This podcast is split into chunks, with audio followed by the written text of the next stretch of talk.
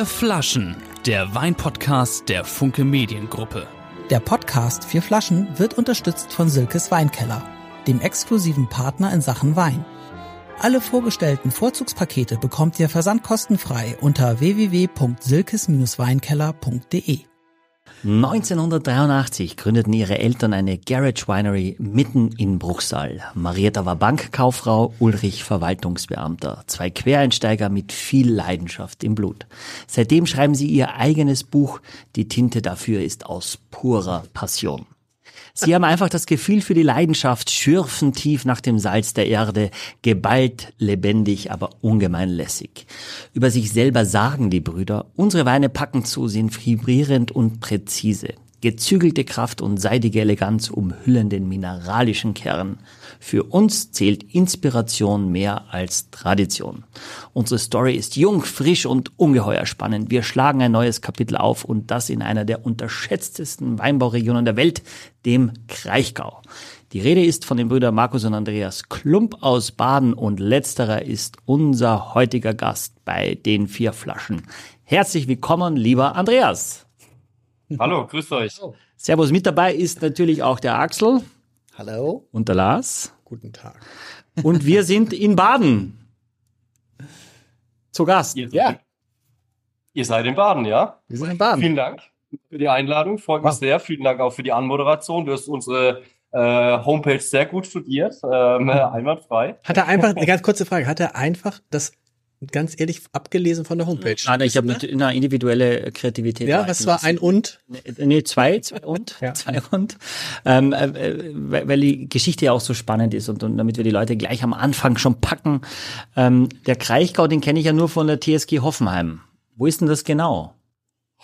Äh, ja, also Kraichgau liegt äh, zwischen Karlsruhe und Heidelberg. Ähm, also ist quasi das nördliche Baden. Das ist eigentlich auch unser ganz, ganz großer Vorteil, weil, ähm, wie du es schon äh, äh, beim Intro im Prinzip erwähnt hast, ist der Kraichgau eigentlich als Weinregion völlig unbekannt, auch ziemlich unterschätzt. Ist auch ein relativ kleines äh, Gebiet. Wenn man das jetzt vergleicht mit dem Kaiserstuhl oder mit dem Breisgau, dann ist der Kraichgau mit äh, gerade mal 1000 Hektar äh, doch recht überschaubar. Ähm, was wir aber hier im Kreisgau haben, und das ist eigentlich unser ganz großes Glück, unsere riesengroße Spielwiese, die wir zur Verfügung haben. Wir haben so viel unterschiedliche Bodenformationen. Ähm, und das ist eigentlich wirklich äh, ganz, ganz einzigartig ähm, für Deutschland generell und äh, für den Kraichgau ist einfach super spannend. Was habt ihr denn für Boden Bodenformationen? Du, das geht im Endeffekt wirklich von einem ganz, ganz leichten Lössboden äh, bis hin zu einem knallschweren tonigen Gipskäuber, Tonmägelboden. Es gibt äh, viele Steine ohne, äh, viele, viele Böden ohne Steine. Wir haben aber auch extrem steinige Lagen, wo direkt schon im Oberboden ganz viel Muschelkalk ist. Ähm, es gibt sogar Schiefer im Kraichgau. Also es ist äh, ziemlich abgefahren. Das ist einfach durch die äh, Plattentektonik, ähm, beziehungsweise dann auch in der Eiszeit, durch Verwehung, ähm, sind so viele unterschiedliche Bodenformationen zum Vorschein gekommen. Und es ist aber ist das nicht auch einzigartig? Ist das nicht auch nervig, weil ihr das ja wahrscheinlich alles anders irgendwie bewirtschaften müsst, oder?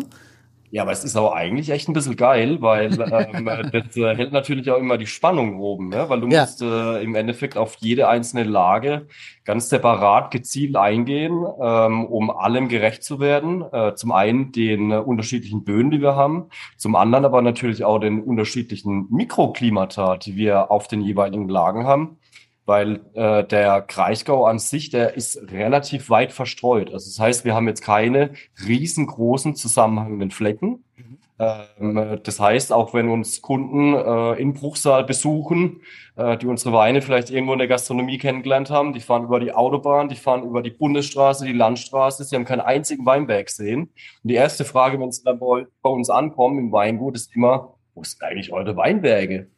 Hm ähm, aber die Weinberge sind einfach so versteckt und so verstreut, ähm, was aber auch wiederum den Reiz unserer Region ausmacht. Äh, der Kraichgau wird ja auch die Toskana Deutschlands genannt. Wir haben keine wirklichen Berge bei uns, dafür ist sehr, sehr viele Hügel. Ähm, und die Weinberge, die sind einfach immer ganz, ganz stark eingebettet in äh, Wald, Wiesen. Ähm, und äh, ja, das macht eigentlich den Reiz der, der Landschaft aus. Ähm, aber gleichzeitig haben wir dadurch, dass die eben so weit auseinandergezogen sind, unsere Weinbergslagen, auch doch sehr, sehr viele unterschiedliche Mikroklimata zusätzlich zu den verschiedenen Böden. Ja.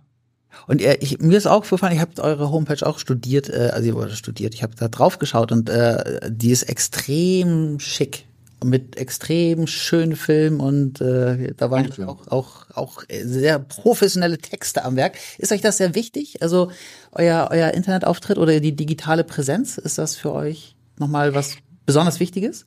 Ich würde sagen, das ist mittlerweile eigentlich gar nicht mehr wegzudenken, weil, äh, weil es natürlich die Informationsquelle Nummer eins ist. Ähm, von daher war uns das schon sehr, sehr wichtig, dass wir damit auch einfach äh, unsere Message äh, transportieren können, was uns beim Wein wichtig ist, was uns auch als Typen ausmacht. Mhm. Deswegen äh, findest du bei uns auf der Homepage auch einen Steckbrief, äh, sowohl von mir äh, einen kleinen als auch äh, von Markus, von meinem Bruder ähm, weil uns das einfach sehr, sehr wichtig ist, dass man da auch einfach ein paar Einblicke zeigen kann in das Weingut in Form von den, äh, von den kleinen Videosequenzen, mhm. äh, weil ja Bruchsal dann doch auch immer eine ganz schöne Ecke äh, ist, jetzt gerade von Hamburg aus gesehen natürlich. Ähm, und von daher ist es ein schöner erster Eindruck, denke ich. Ja, okay.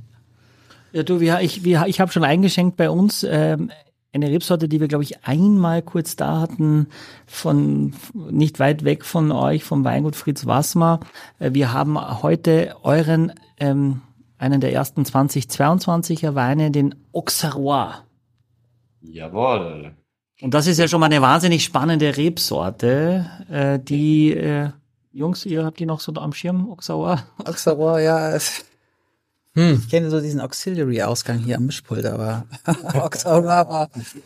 ich weiß, dass wir es schon hatten, das, das weiß ich. Ja, wir hatten es einmal und es ja. ist auch, auch eher selten reinsortig. Also es ist manchmal schon in der Blend drin und oft steht es auch gar nicht drauf. Erzähl mal bitte erstmal was zum Auxerrois, bevor du was zu deinem Wein sagst, bitte, Andreas. Ja, also bei, bei Auxerrois, da schlägt natürlich direkt mein, äh, meine Heimatherz deutlich höher, weil äh, Auxerrois ist eine, wie du schon richtig gesagt hast, ist eine ganz, ganz ähm, wenig bekannte Rebsorte tatsächlich. Ähm, sie stammt eigentlich aus Frankreich, äh, aus der Grafschaft Auxerre.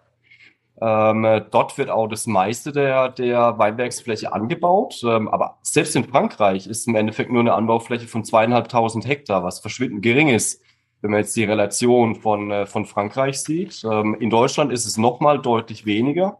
Deutschland hat im Gesamten eine Rebfläche von 100.000 Hektar, etwas über 100.000 Hektar. Und ähm, Auxerrois wird gerade mal auf 200 Hektar angepflanzt. Also es ist äh, verschwindend gering. Ich finde es aber super spannend. Die Rebsorte ist schon ganz, ganz früh zu uns tatsächlich in den Kraichgau gekommen. Also auch wenn der Kraichgau für äh, weinbaulich gesehen ähm, für relativ wenige bekannt ist. Auxerrois ähm, hat er schon ganz, ganz lang ähm, eine Tradition, ähm, weil der damalige Weinbauberater hier bei uns in der Ecke sehr frankophil war und dementsprechend die Rebsorte in Frankreich entdeckt hat, äh, dann den Winzern hier geraten hat, äh, das doch anzupflanzen, weil eben auch die Bodenstruktur, weil das Mikroklima einfach sehr, sehr gut passt, vergleichbar ist mit Auxerre und äh, dementsprechend äh, sind es auch mit die ältesten Rebstöcke, die wir im Betrieb haben. Pflanzjahr 1965, ähm, also deutlich älter als unser Weingut ist. Ähm, da hatten wir einfach damals ganz, ganz große Glück, ähm, einen sehr großen Bestand an Rebfläche dazu pachten zu können. Ähm, und dementsprechend äh, haben wir da jetzt mittlerweile auch im Gesamten eine Rebfläche von viereinhalb Hektar in etwa der, der Rebsorte Auxerrois. Es war am Anfang, war das natürlich äh, doch sehr, sehr spannend, äh, um es mal so zu sagen, weil äh, Auxerrois, die Leute kennen die Rebsorte einfach nicht. Ähm, sie können sie auch nicht aussprechen, wenn sie irgendwo auf einer Karte stehen. Was, was sagen die denn normalerweise? äh, Auxerrois. Auxerrois. oder, oder sie bestehen es gar nicht. Oder noch einfacher, der mit dem A. ja.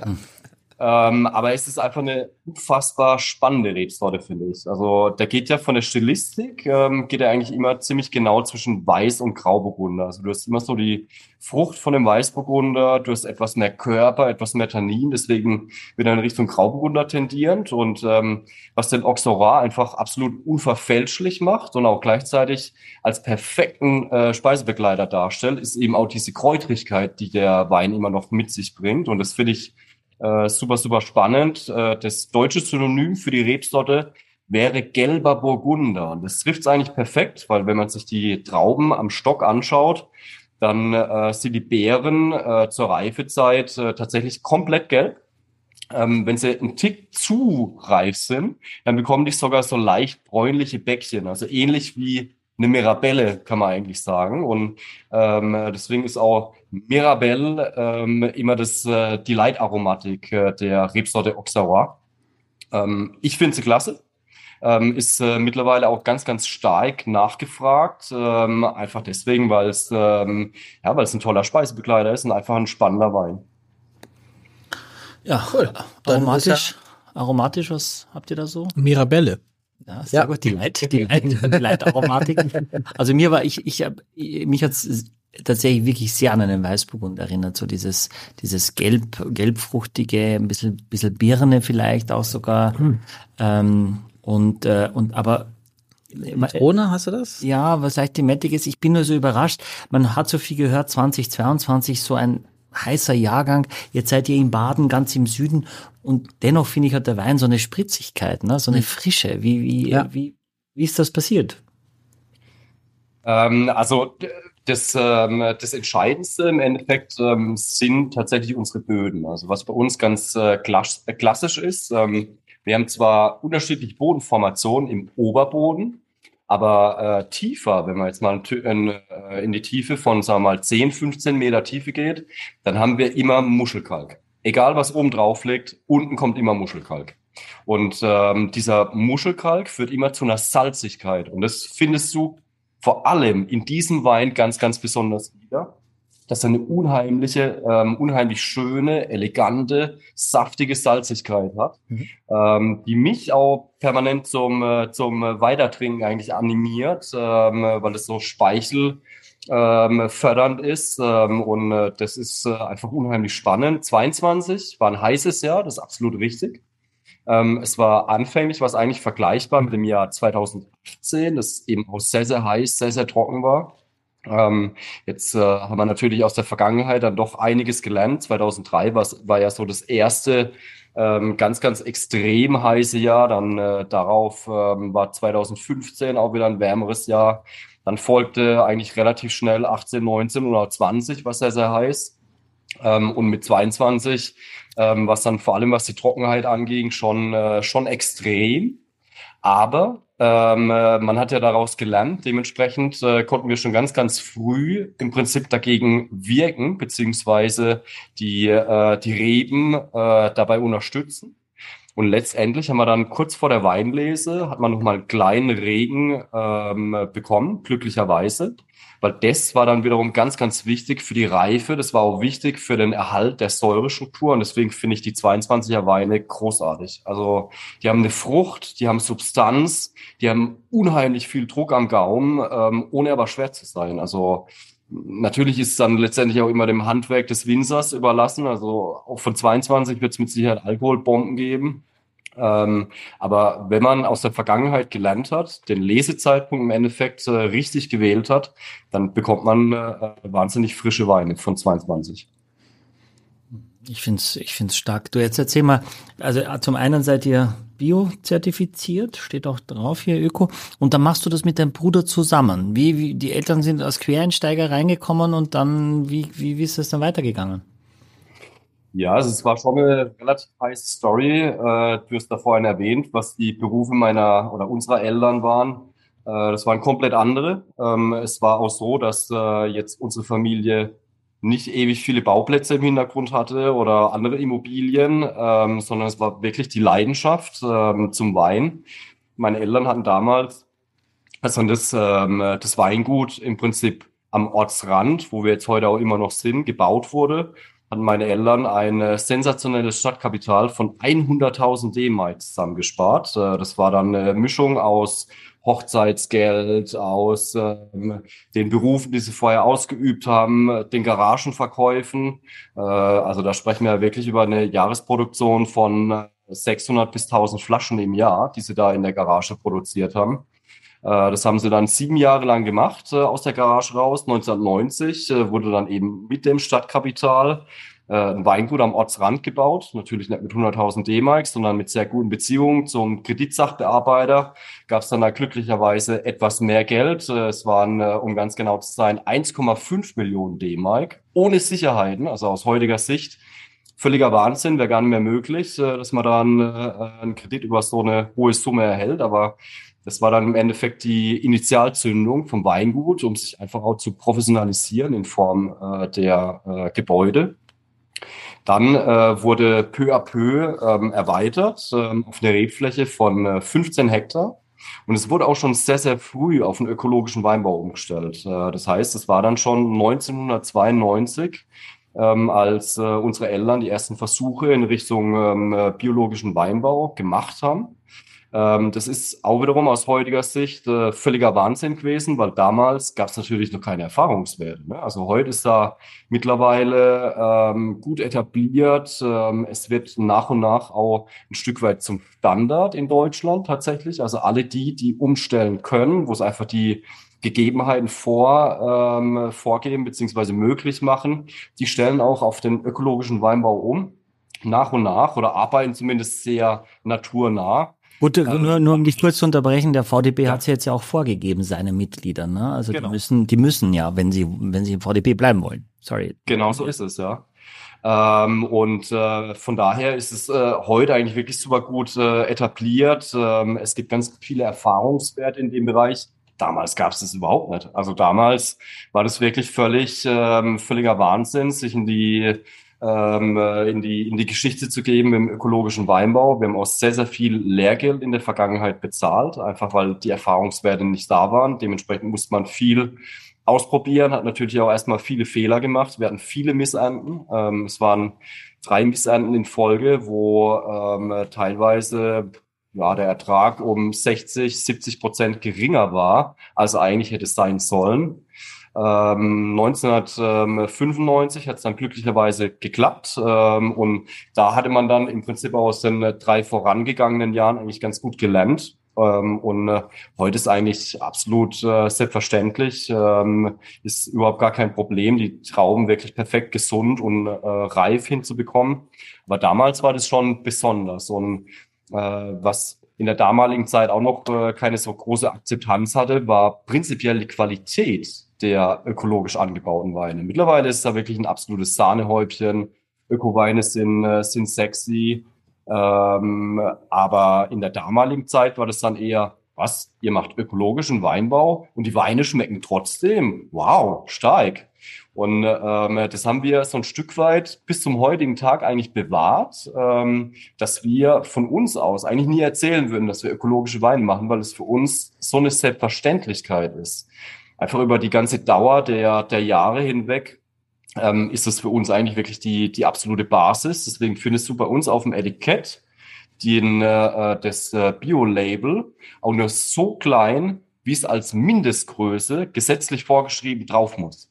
Also wir hatten tatsächlich mal einen Anruf von der ähm, Kontrollstelle, vom, äh, von der Weinkontrolle, äh, die zu uns gesagt hat, Freunde, wenn ihr dieses Öko-Logo nicht größer drauf macht, dann müssen wir leider eure ganzen Flaschen vom Markt nehmen, weil es unterschreitet die Mindestgröße. Und dann haben wir es 0, irgendwas Millimeter größer gemacht und dann war wieder alles in Ordnung. Aber das ist für uns keinerlei Marketinginstrument oder ähnliches, sondern das ist wirklich aus voller Überzeugung und ähm, ist für uns auf jeden Fall der richtige Weg.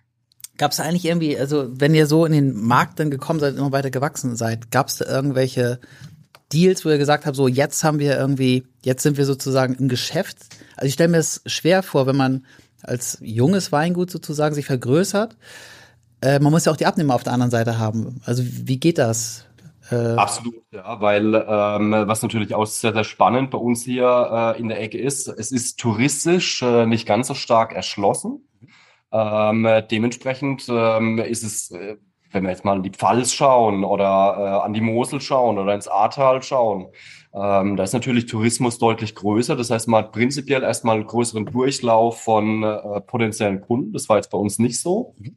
Äh, dementsprechend haben meine Eltern dann damals auch angefangen, ähm, eine Gastronomie zu gründen. Das heißt, äh, wir hatten bis 2006 hatten wir eine Gastronomie mit dabei. Das Ganze hat als äh, Besenwirtschaft begonnen.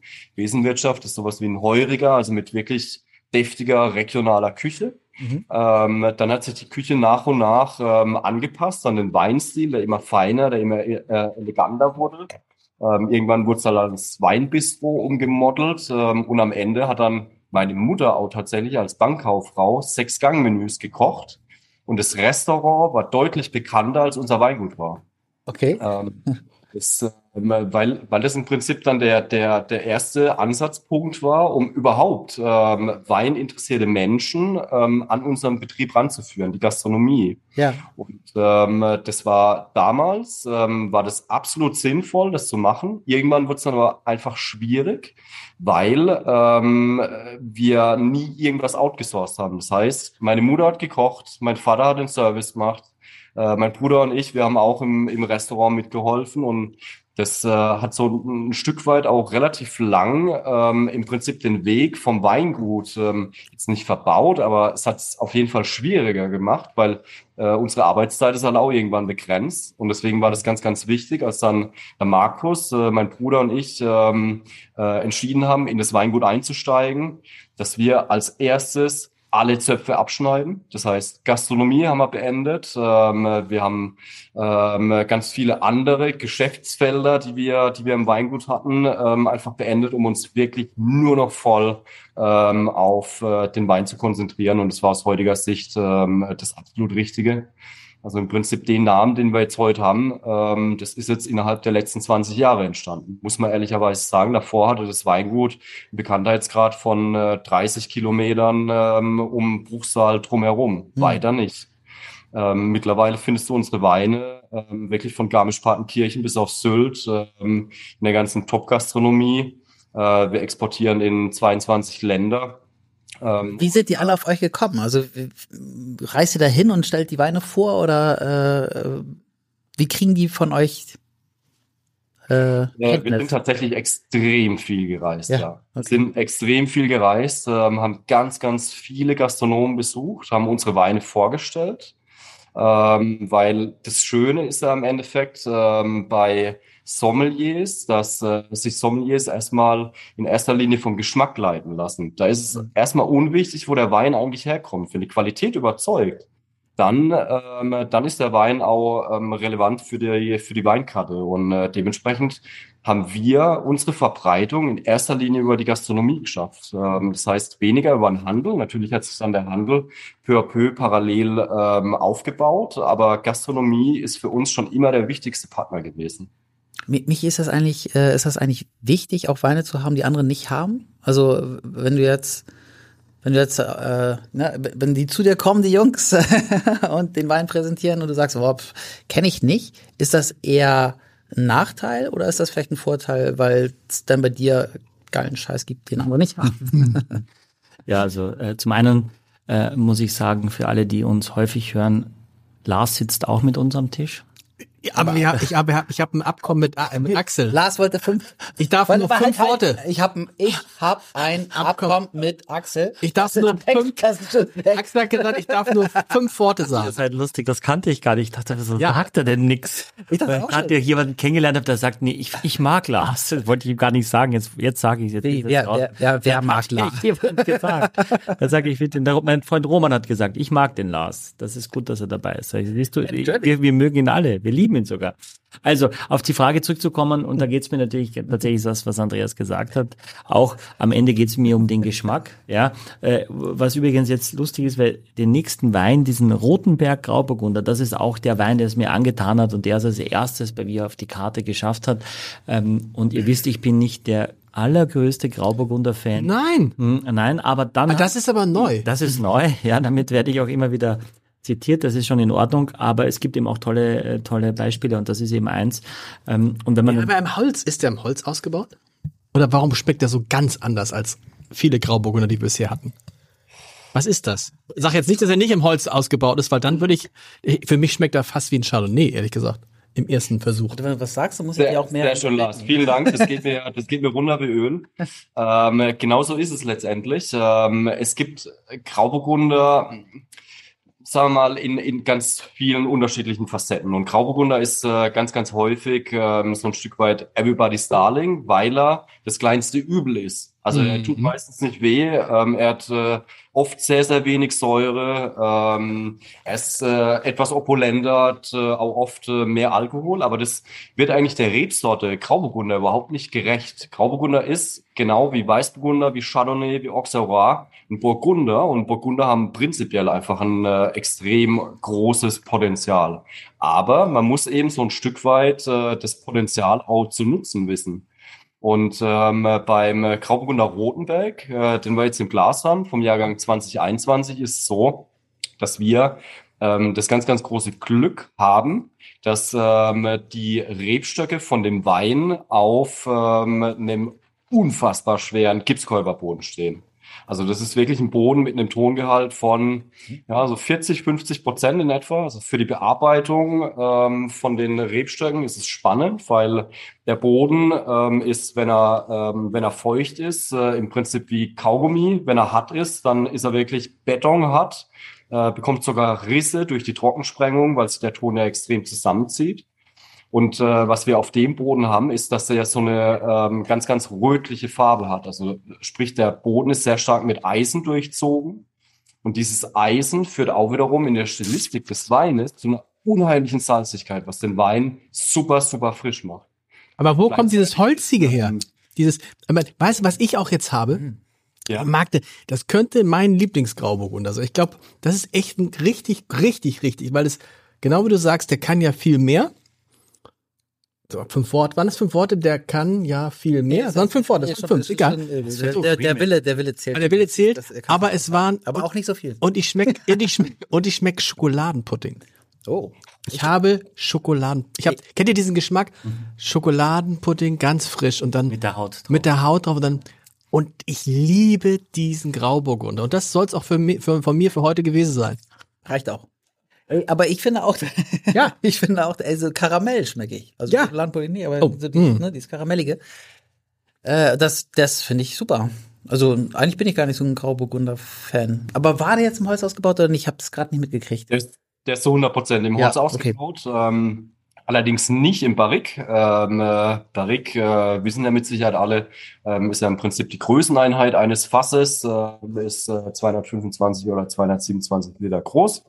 Ähm, der Grauburgunder Rodenberg ist in dem Fall im 500 Liter Tonneau ausgebaut. Also ein größeres Holzfass. Ähm, der Unterschied ist ganz einfach der, dass die Prägung durch das Holz deutlich geringer ist, weil ja quasi das, ähm, das Volumen mehr als doppelt so groß ist, aber die innere Oberfläche des Holzes eigentlich nur 1,5 mal so groß ist. Ähm, und äh, dementsprechend ist es viel eleganter, viel filigraner, als hätte man den ins äh, Barrique gelegt. Ähm, Holz macht aber bei dem ganz arg viel Sinn. Vor allem, wenn es gutes Holz ist. Ähm, wir verwenden unsere ähm, Holzfässer in der Regel, ähm, oder vielmehr, ähm, unsere Holzfässer kommen in der Regel aus äh, Frankreich, ähm, eigentlich ausschließlich aus Frankreich, aus dem Burgund. Sind immer nur ganz leicht getoastet und deswegen ist es auch kein, kein Holzhammer. Deswegen freut mich das auch sehr, dass ihr erstmal nachfragt, ob der eigentlich im Holz lag, weil genauso soll es eigentlich sein. Die Naja, gut, man hat schon, man hat schon, man hat schon geschmeckt. So ist es nicht. Oder? Man schmeckt schon. Also es ist nicht so, dass irgendwie, das war so mehr fast so eine rhetorische Frage, aber die Mischung und dieses Karamellige, dieses Schokoladige, dieses Holzige, ich befürchte nur, Axel, er wird ein Kriterium nicht erfüllen. Unter 10 Euro? Der war gut. Aber, oder? Unter 10, das ist weg, aber es ist weg. Das, das ist der erste, den du bei dir hattest in der Hanse Lounge. Von ihm, ja. Das ist der erste, der erste Wein, den ich. Aber das ist ein teurer Grauburgunder, oder? Ähm, Was ist teuer? was ist teuer? Was kostet ein Holzfass? Wie oft kannst du es einsetzen? Ähm, das ähm, und was kosten Weine aus der Burgund? Äh, also von daher ist, der- ist der Wein äh, ne- angemessen für das, was er kann und der, der kann auch äh, wahnsinnig gut reifen. Äh, und Aber, 20, aber wie teuer ist er denn? 25,90. Oh, okay. Also Aber das ist so, ein- weil bin ich, wäre ich gespannt. Ich würde, so eine Flasche hole ich mir mal und nimm sie meiner Freundin mit, äh, einer Freundin, mit der wir in Skiurlaub fahren. Freundin? Pass auf, mit, und die, die Grauburgunder-Fan ist. Und das ist eine interessante Frage. Ich bin mir nicht sicher, ob Menschen, die Grauburgunder gern trinken, ob die nicht sagen, das ist kein Grauburgunder. Weißt du, weil das ist ja so, wir finden's, wir feiern es gerade ab, weil wir Grauburgunder oft langweilig finden. so. Ja. Aber ich bin, ich will, mich, das interessiert mich total, wie reagieren Leute, wie reagieren Grauburgunder-Fans, also wie reagieren die, die Grauburgunder trinken, weil es Everybody's Darling ist, auf so einen Grauburgunder. Sobald er natürlich dann den Holzeinsatz hat, auch wenn es nur dezent ist, ist es polarisierender als ohne Holz. Und von daher wirst du einige verlieren von diesen einfach, ich trinke Grauburgunder, weil es am wenigsten wehtut. Genau das, was Andreas auch gesagt hat. Genauso geht's mir ja auch. Ich finde trotzdem, wenn du über dem Holz, also über das Holz drüber riechst, dass du äh, so, so dieses rotfruchtige, also eine rote Beere durchaus auch hast. Mhm. Äh, und das ist für mich sehr häufig dann der Grauburgunder. Aber er hat auch von der Farbe, ich meine, wie tieffarbige Grauburgunder haben wir schon gesehen, die gar kein Holz hatten. Mhm. Und der hatte nun Holz und ist trotzdem so hell und klar. Ja. Und du merkst auch, und da hilft vielleicht sogar auch der 21er Jahrgang, eine, eine sehr frische Säure. Und der Wein hat nur 13 Alkohol und das auch mit dem Holz. Und das so harmonisch zu machen, ist Perfekt. wirklich, wirklich sehr gut gelungen. Ich habe auch äh, große Freude damit, Andreas. Wirklich, ist ein toller Wein. Äh, Michael, wo du gerade, du bist ja gerade so im Schwung. Du wolltest doch noch mal erzählen, wie es eigentlich auf der Pro Wein war. Ja, oder? Ja. Also meine Erfahrungen, Andreas. Habt ihr euch da getroffen, Andreas und du auf der Pro Wein? Nein. Nein. Aber wart ihr wart da? Wart ihr auf der Pro Wein? Nee. Was ist die Doch, Pro Wein? Ja. Was ist die Prowein? Die Prowein ist die größte Weinmesse der Welt in Düsseldorf. Die ist in Düsseldorf. Ja, wir haben noch nie drüber gesprochen irgendwie. Wir haben noch nie drüber gesprochen, aber ich bin. Wir sind noch nie da, da gewesen. Nee. Also eigentlich, weißt du, was. Ja, aber, aber der Herr, der Herr Kut Dings ist ja da ja, gewesen. Genau. Aber Tatsächlich hat man uns jetzt auch eingeladen, bei der Mainzer Weinbörse äh, äh, einen Podcast dort live aufzuzeichnen. Das ja, wusstest du das schon, Axel? Nein, das ich nicht. ich habe dir abgesagt, weil ich nicht konnte. Deswegen. Nicht dein Ernst, ja, wir doch, das, ja. gern, das gern gemacht. Ja, ja, dann machen wir nichts. Ja, wir das doch allein machen, Axel. da freuen ja, die könnt sich. Ihr auch. Könnt ihr auch. Weil ja. hast es abgesagt? Habe ich vorhin gesagt, dass ich dich vermisst habe? Nee, ich habe dich in den ersten 30 Minuten wirklich vermisst. Aber hast du es wirklich abgesagt? Ja, ich habe es abgesagt. Als er nichts gesagt hat, meinst du? Ja, ja genau, also so schweigsam war.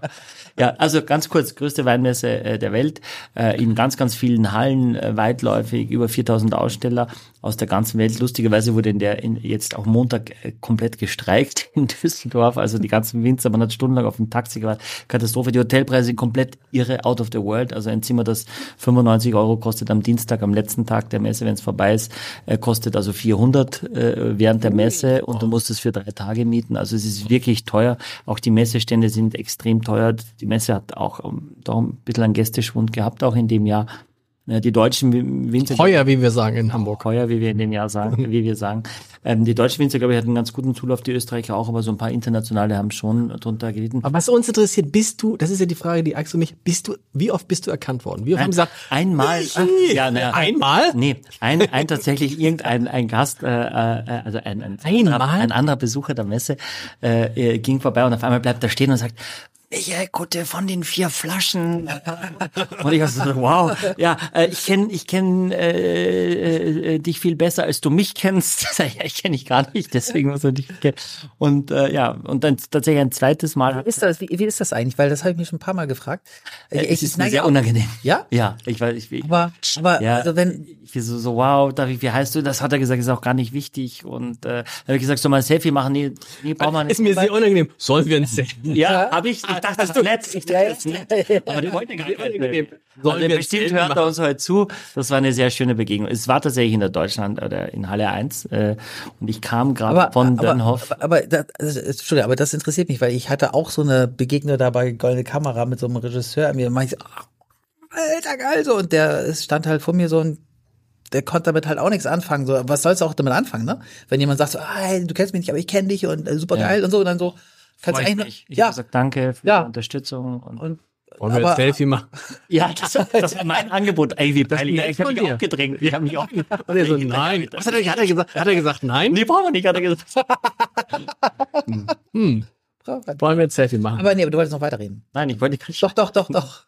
Nein? Aber das war schon schön. Und die Dorothee Zilliken, äh, zu der bin ich auch hin und hat sie mich erstmal in den Arm genommen und gesagt, ich wollte mich nochmal bedanken. Wahnsinn, äh, wie viele Leute sich bei uns gemeldet haben. Das hat also wirklich einen Impact gehabt auf unser Weingut. Äh, wo ich dann auch ganz gerührt war. Ne? Und sie hat gesagt, ich schick dir mal noch einen Wein. Sag ich, brauche keinen Wein. Ich freue mich, wenn es so ist, weil, weil du warst auch super sympathisch. Wir haben diesen Butterfly so abgefeiert und ja. deine Weine sowieso aus dem Rausch. Hab die aktuellen Jahrgänge auch probiert. Also es war, waren sind viele schöne Begegnungen und auch einige, die gefragt haben, zu den vier Flaschen kannst du mich auch mal einladen. Hey, hört, hört, hört, hört. Ja, genau, aber, aber, Andreas nicht, sondern Andreas habe ich selber gebeten. Also er hat nicht, nicht gefragt, sondern er, er wurde von mir, von uns gefragt. Ja. Ist das jetzt, ist, wenn es der zweite Wein dieser Grauburgunder ist, ist es, sind die anderen noch besser?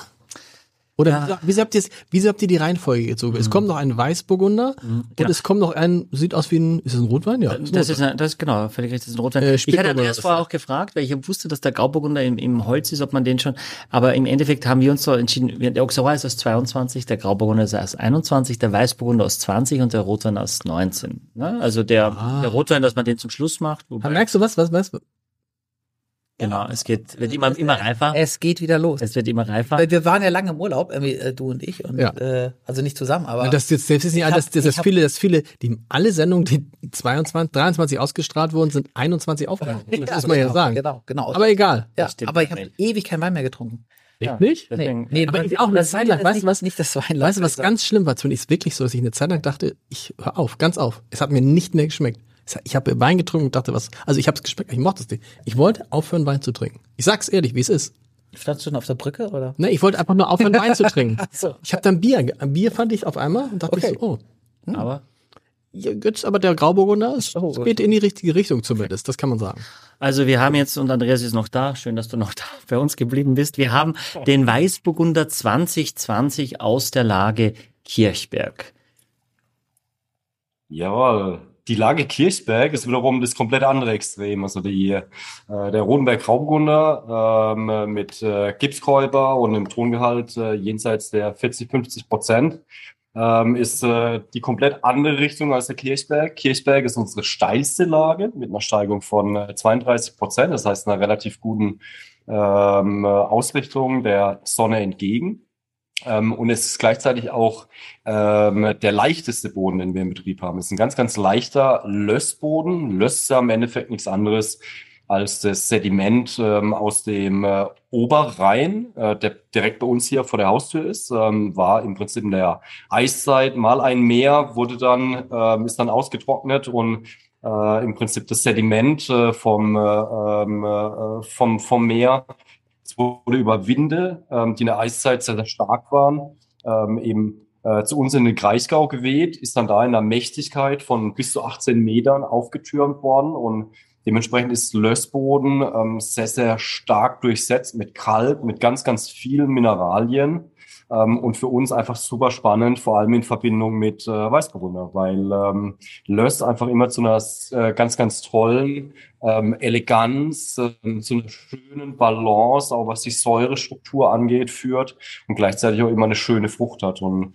genau diese Frucht, finde ich, die findet man im Weißburgunder ähm, ganz toll wieder. Ähm, auch der Wein ist wiederum, wie der Grauburgunder Rotenberg auch, äh, spontan vergoren, ähm, war für elfeinhalb Monate auf der vollen Hefe ähm, und äh, ist auch im 500 Liter Tonneau vergoren. Und was schmeckt? Ist auch so ein bisschen cremig? Ein bisschen Banane habe ich gerade oder täuscht das? Cremig? Wa- Warte mal, was, was ist das für ein Glas gewesen?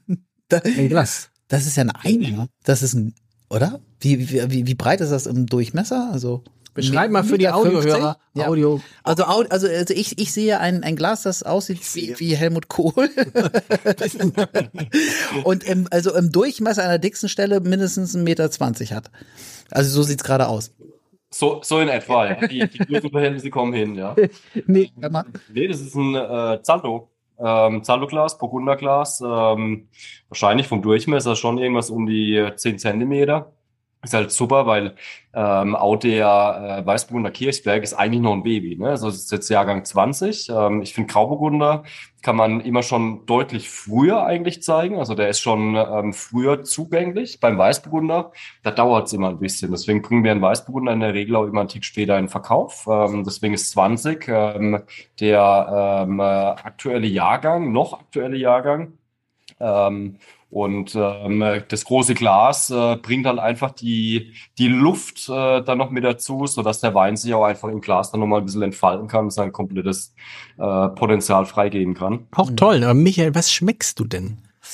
Also ich finde es ein bisschen, äh, äh, was ich überraschend finde jetzt für die Leute, die, die auch jetzt uns schon seit über 80 äh, Folgen, Jahren. äh, Folgen, Folgen Möchten Sie eine verfolgen. Selfie mit mir machen? Nein. So war es auch. Ich hätte die Geschichte ganz anders natürlich. erzählt. Er, er, er, wollte, er wollte die Geschichte im Herzen behalten, weißt du, und dann ist ein Selfie nur hin. Finde ich auch. Nee, hat er gesagt. Ja. ähm, äh, tatsächlich war Kylie Minogue auch auf der Messe.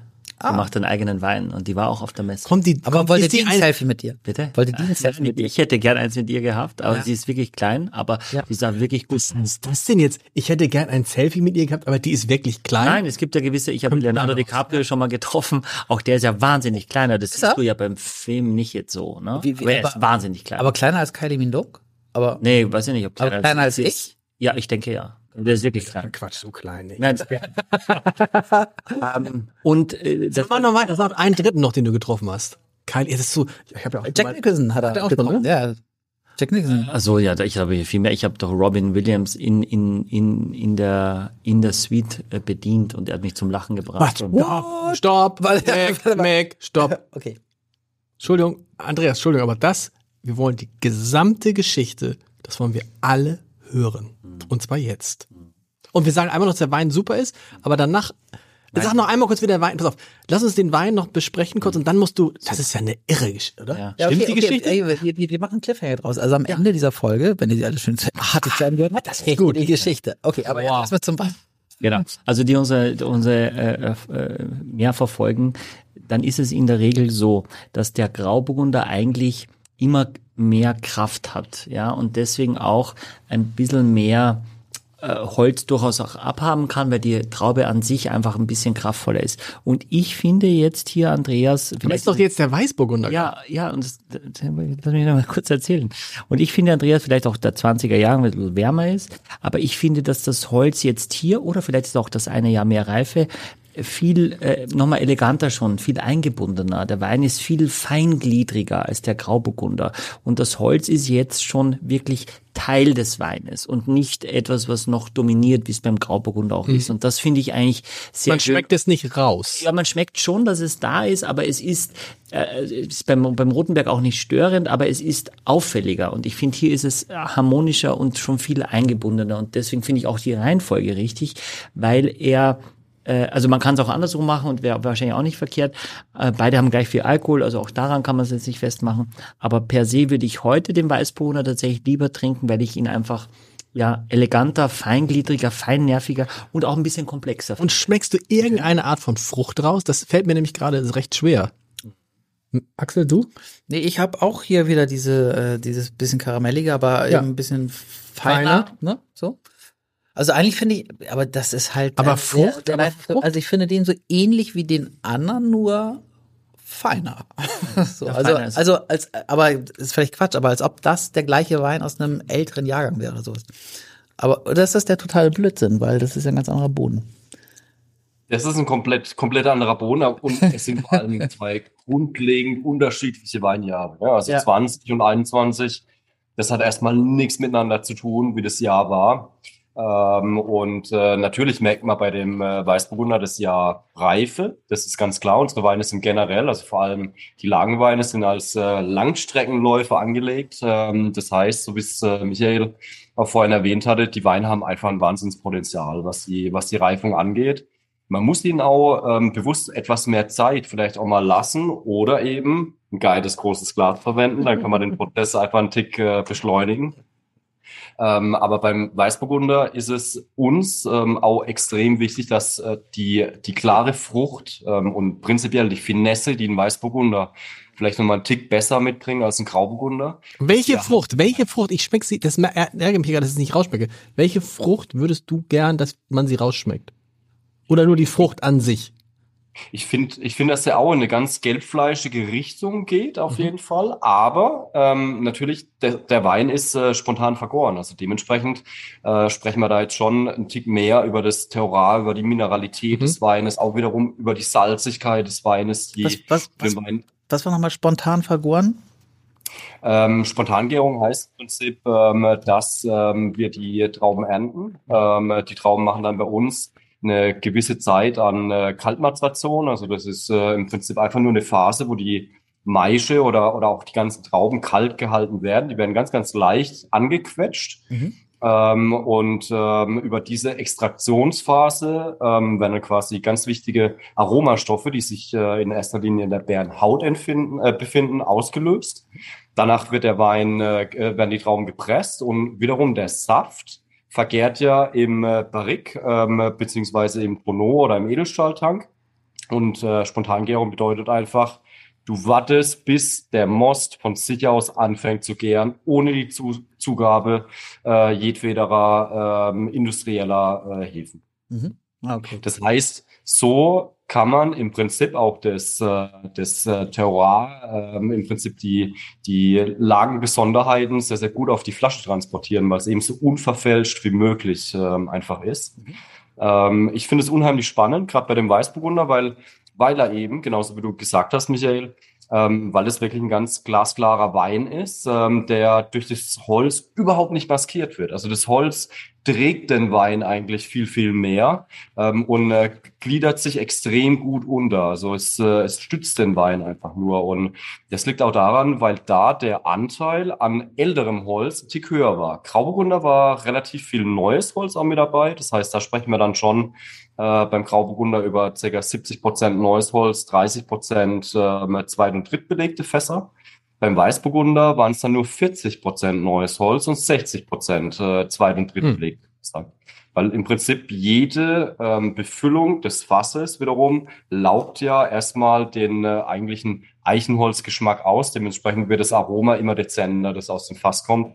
Ähm, und ähm, beim Weißburgunder ähm, was uns einfach sehr, sehr wichtig, dass es nochmal mehr im Hintergrund ist. Beim Grauburgunder ist es ein Tick mehr, aber man muss eben auch sehen, dass der Grauburgunder blutjung ist. Das ist Jahrgang 2021. Äh, wann ist der am besten? Wann ist, wann müsste man den eigentlich trinken? Wenn man nicht so ein riesen Glas hat. Den, äh, nee, den Weißburgunder? Du kannst das Ganze natürlich auch nochmal zick Oh, jetzt hängt, glaube ich, meine Internetverbindung. Bisschen. Bisschen. Oder es ist der Alkohol. Aber, aber der. Aber wir können das überbrücken. I don't wanna feel real love. Oh, aber vielleicht stört das Glas die, die, die Wi-Fi-Verbindung. Das könnte ich mir vorstellen. so. Oh oh. Oh oh. Aber wir machen doch, schenk doch mal. Jetzt ist irgendwie meine Hört er mich noch? Ja, ja. noch. Alles gut. Bei uns ist gar nicht so schlecht. Michael schenkt ja, schon mal den. Michael schenkt. Ganz, ruckelnd. Okay. Wir tanzen. Ich höre ich auch leider nur. Dann, Michael, schenk doch mal den Rotwein ein, bevor die Verbindung ganz abbricht. Und nicht vergessen Robbie Williams mit Michael allein im alles, Hotelzimmer. Ihr habt das ja. alles. Ja. Ähm, so hast du es angeteasert. Ja, ja, warte mal ganz kurz. Ähm, Hatte er einen Bademantel? Jetzt warte mal ganz kurz. Steht das ähm, nicht, oder? Ich glaube, das stimmt. Hammer, die sind also wirklich aufgeregt. So, ähm, und wie, wie habt ihr euch das aufgeteilt, äh, der Markus und du, am Weingut? Also im Prinzip ist so, ähm, wir sind ja ein Familienbetrieb. Ähm, äh, und das ist eigentlich auch unsere ganz große Stärke, unsere ganz große Dynamik letztendlich auch, weil äh, äh, ein Stück weit muss man immer sehen, ähm, dass auch Reibung innerhalb der Familie natürlich äh, zu ganz viel Energie führt, ne, die dann freigesetzt wird. Und das äh, wiederum macht die Dynamik unseres Weingutes aus. Ähm, der ähm, im Prinzip kein Blatt von den Mund nehmen. Wenn jemand eine Meinung hat, dann vertritt er die auch ganz klar. Und dann rauft man sich eben zusammen und äh, sucht den gemeinsamen Nenner. Und das ähm, ist äh, sehr, sehr wichtig, äh, zumal wir eben auch ähm, im Prinzip den gleichen Geschmack haben. Äh, das heißt, wenn wir Weine gemeinsam verkosten, dann äh, sehen wir das ganz, ganz häufig auch gleich, was die Beurteilung der Weine an, äh, angeht. Und das ist äh, schon mal prinzipiell sehr, sehr wichtig. Ähm, nichtsdestotrotz haben wir uns Kernkompetenzbereiche gegeben. Markus ist für den Keller zuständig. Ich bin eher für die Weinberge zuständig alles andere teilen wir Wie das klingt, ne? Markus ist für den Keller zuständig. Hm. Michael, was haben wir jetzt? Der Wein sieht großartig aus im Glas. Aber jetzt haben wir da einen Pinot Noir. Einen Pinot Noir, genau, einen deutschen Spätburgunder aus der Lage Weierberg aus dem Jahrgang 2019. Mhm. Ähm, ich äh, hab, ja, ich habe gerade gestern eine Veranstaltung gehabt, da gab es mit Robbie Williams.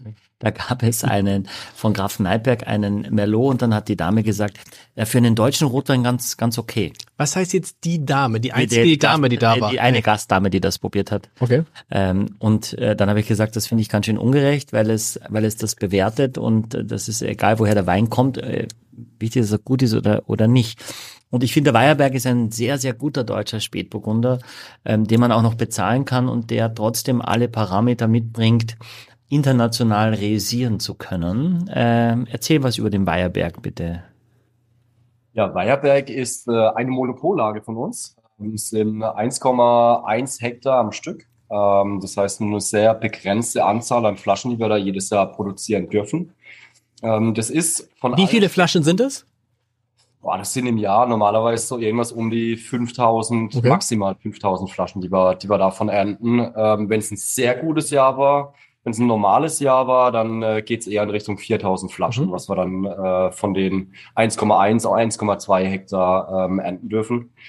Ähm, und äh, das ist auch tatsächlich der einzige Spätburgunder, den wir Pinot Noir nennen. Ähm, einfach deswegen, weil äh, wir damals, das war 1990, ähm, haben wir den Weinberg neu bepflanzt ähm, mit Rebmaterial aus dem Burgund. Das war zu der damaligen Zeit, war das noch ähm, äh, relativ selten. Da wurden überwiegend deutsche Pflanzen dann gesetzt. Ähm, zu der damaligen Zeit war das, war das aber was ganz Besonderes. Und es war vor allem von der Stilistik des damaligen deutschen Spätburgunders komplett abweichend.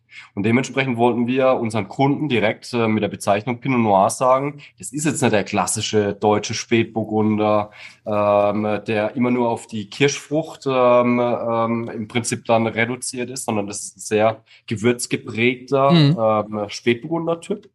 Ähm, was auch ein Stück weit mit dem Boden ähm, am Weiherberg zu tun hat, weil das ist ein ganz, ganz karger, steiniger Boden. Das heißt, da haben wir so circa ja, so 30 bis maximal 50 Zentimeter durchwurzelbare Erde, das was wir so als Erde kennen.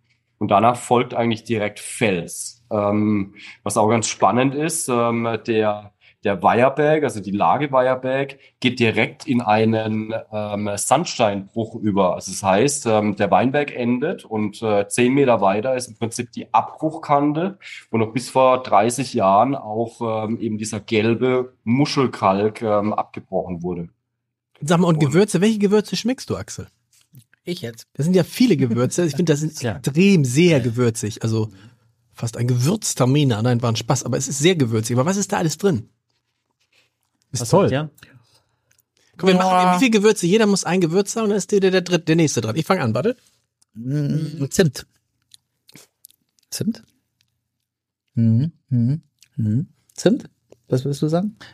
Dabei, der, der, Nicht. ich habe ein gutes. Was hast du? Was ein gutes? Wacholder. Ja, wollte ich gerade sagen. Wacholder. Ja. Ist nur mit, nein, Wacholder ist gut, hä? Wacholder ist gut. Achso, warte, jetzt, du bist gar nicht drauf. Jetzt, jetzt bist So, du jetzt. Sag nochmal. Wacholder? Wacholder. Wacholder. Wacholder. Wacholder. Wacholder. Andreas Wacholder, na massiv, oder Wacholder? Absolut. Ja. Was noch? Ja. Zimt? Ich, ja, hab ich, Zimt auch?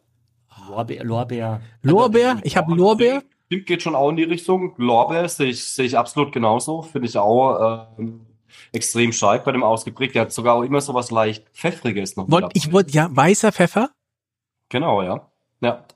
Und das finde ich einfach so spannend, weil es ist ähm, gleichzeitig auch ein, Spätburgunder, der unheimlich elegant und filigran auch ist. Der ist so fokussiert ähm, auf diese ähm, auf diese Gewürzaromatik, ähm, ist unheimlich elegant, filigran, hat eine ganz, ganz frische, saftige Säurestruktur, hat ähm, viel Tannin, aber das sind sehr weiche Tannine, das sind sehr runde Tannine, die sich unheimlich schön in den Wein einfügen. Aber Wahnsinn, wie gewürzig, ne? Also wirklich wie so ein, Ja, wenig als, ob man so, Frucht, als ob man ne? so ein Gewürzregal aufmacht, einmal so ganz schnell so rups rüber geht. Aber ich, Aber ich und find- es macht frisch, es macht, es äh, erfrischt uns beide jetzt wieder, wie wir wenig gespuckt haben, mal wieder nach so langer Zeit.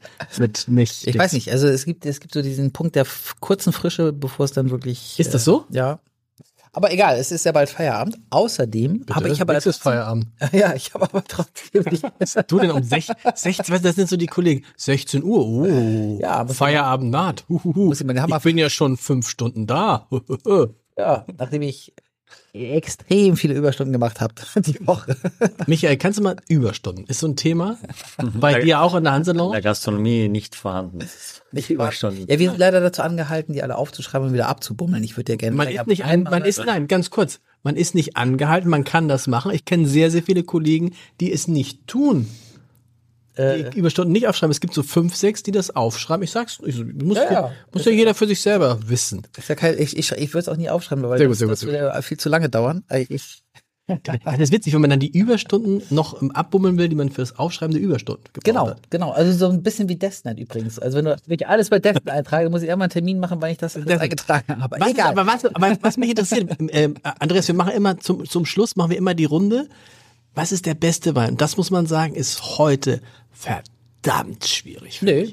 Fand's, oh, oh, Machen, wir- machen wir Ratespiel wieder? Machen wir jeder rät den anderen? Oh ja. Findest du nicht schwi- findest du nicht schwierig? ist schwer. Also, nee, für mich ist es nicht schwer, aber also für mich ist also meine fand Wahl alle gut. Ich Ich finde die auch alle alle toll, aber ähm, ich Nee, nee, nee, nee, nee nochmal Nee, gucken. nee, ich wollte noch mal sagen, äh, so. ganz kurz, der Wein kostet 25,90, so viel Zeit muss sein. Ja. Und das Paket zusammen verschickt kostenfrei kostet 81,90. Ja. Cool. Für Weine, die wirklich man heute alle noch nicht äh, trinken muss. Der erste Wein war, wie teuer war der? 12,90. Ah, ja. Ja, So günstig. Das ist wirklich so ein, eigentlich, ein Wein auch, der ein Stück weit bestimmt auch von der Frische lebt, Andreas. Ne? Also den, den, das ist nicht schlimm, wenn man den. Wir machen Andreas, früh- Andreas, du musst jetzt raten. So machen wir es mal. Andreas, wenn du Lust hast. Fünf Jahre, ähm, fünf bis sieben Jahre ist er auf jeden Fall ähm, äh, noch, noch super spannend. Ne? Danach äh, verliert er natürlich dann auch ein Stück weit die Frische. Ähm, aber das ist auch das Wichtige beim Auxerrois und das ist gar nicht so einfach, bei der Rebsorte hinzubekommen, ähm, dass du die Säurestruktur erhältst. Und die Säure ist wiederum das, was den Wein frisch hält.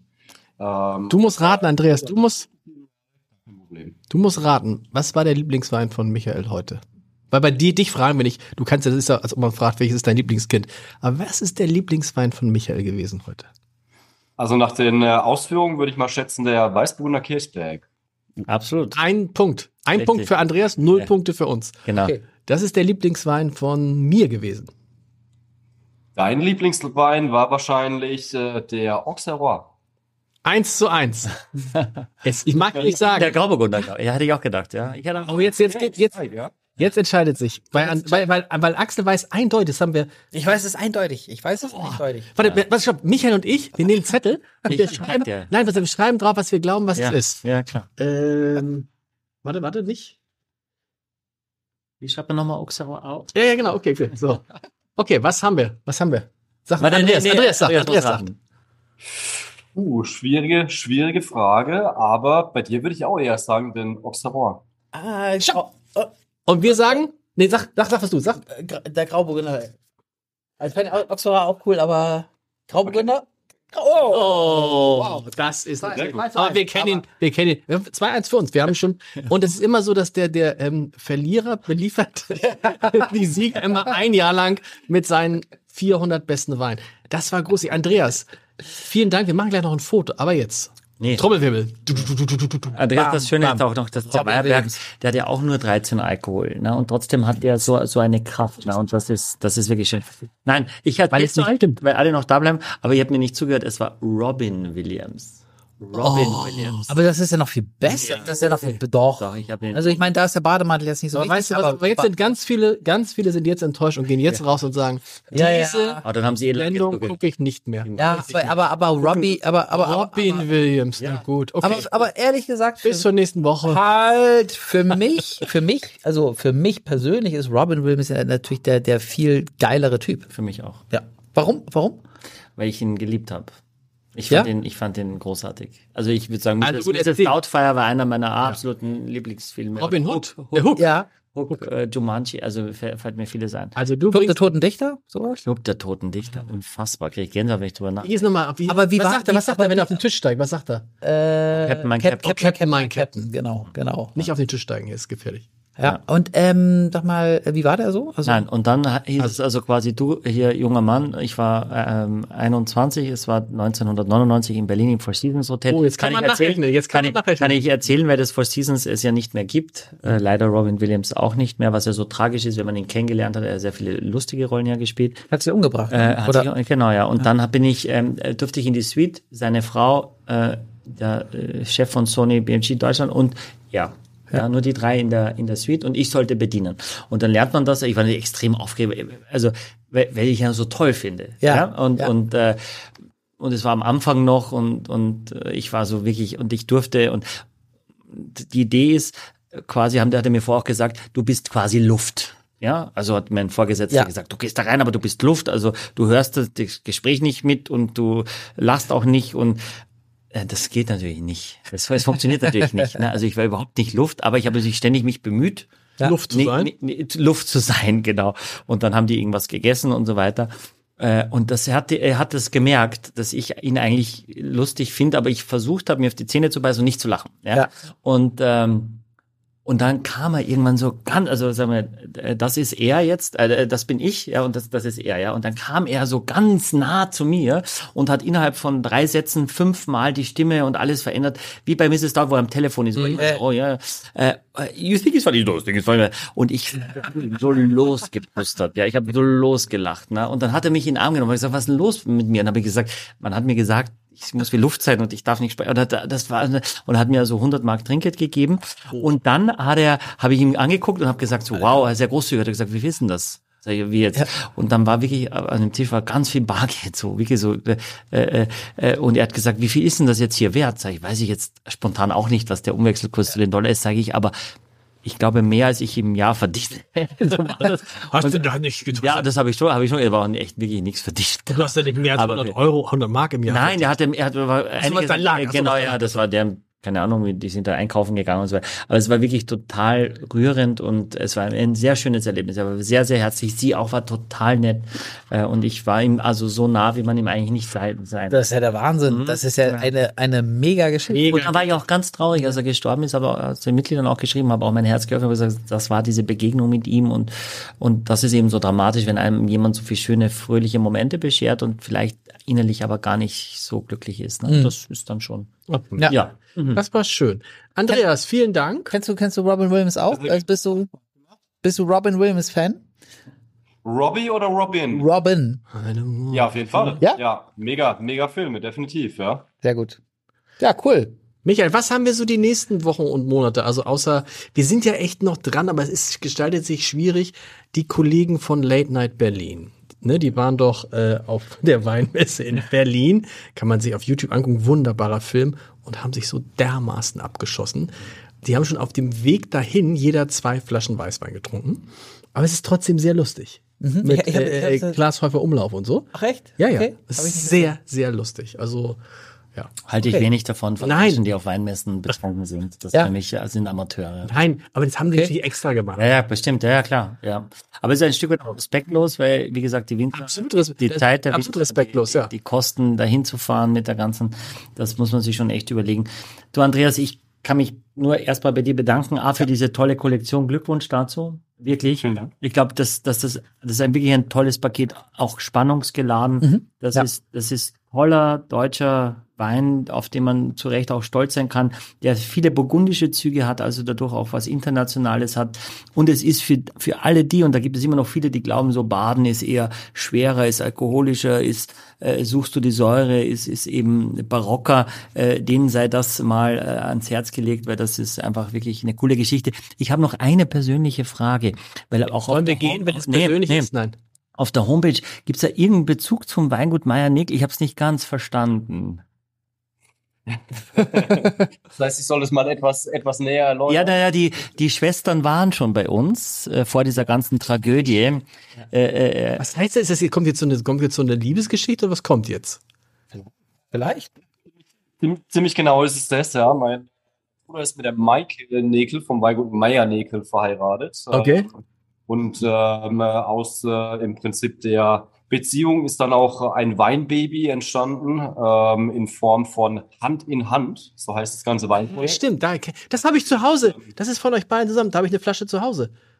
Ja. Ist, ist das ein Pinot Noir auch? Oder habe ich das?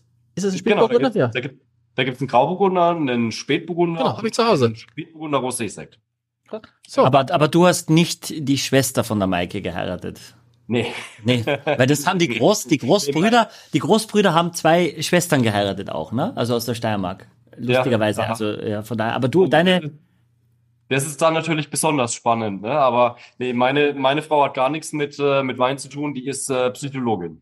Okay. Ja, in gewisser Weise auch. Was, was heißt was heißt eigentlich vier Handwerk? Das habe ich auf der Internetseite gelesen.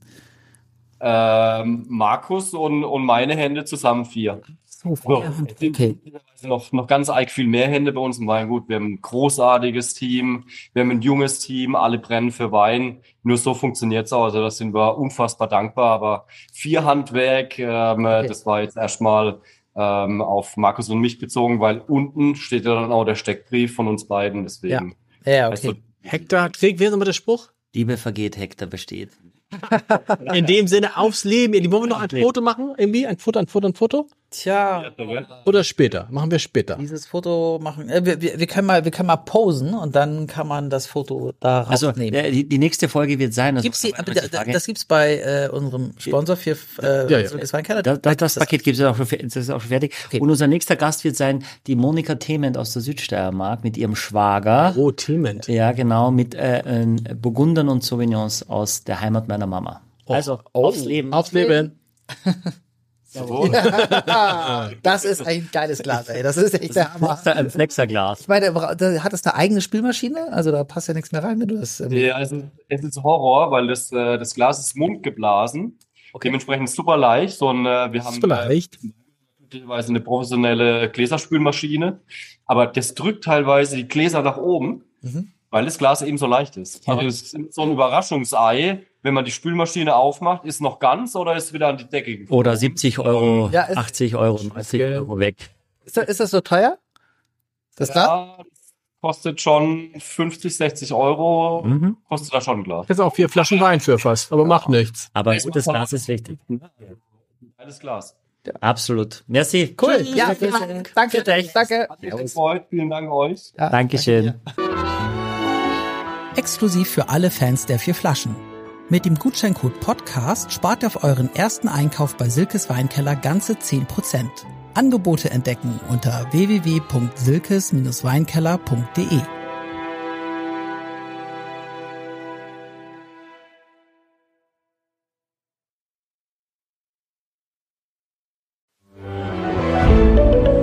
Ein Podcast von Funke.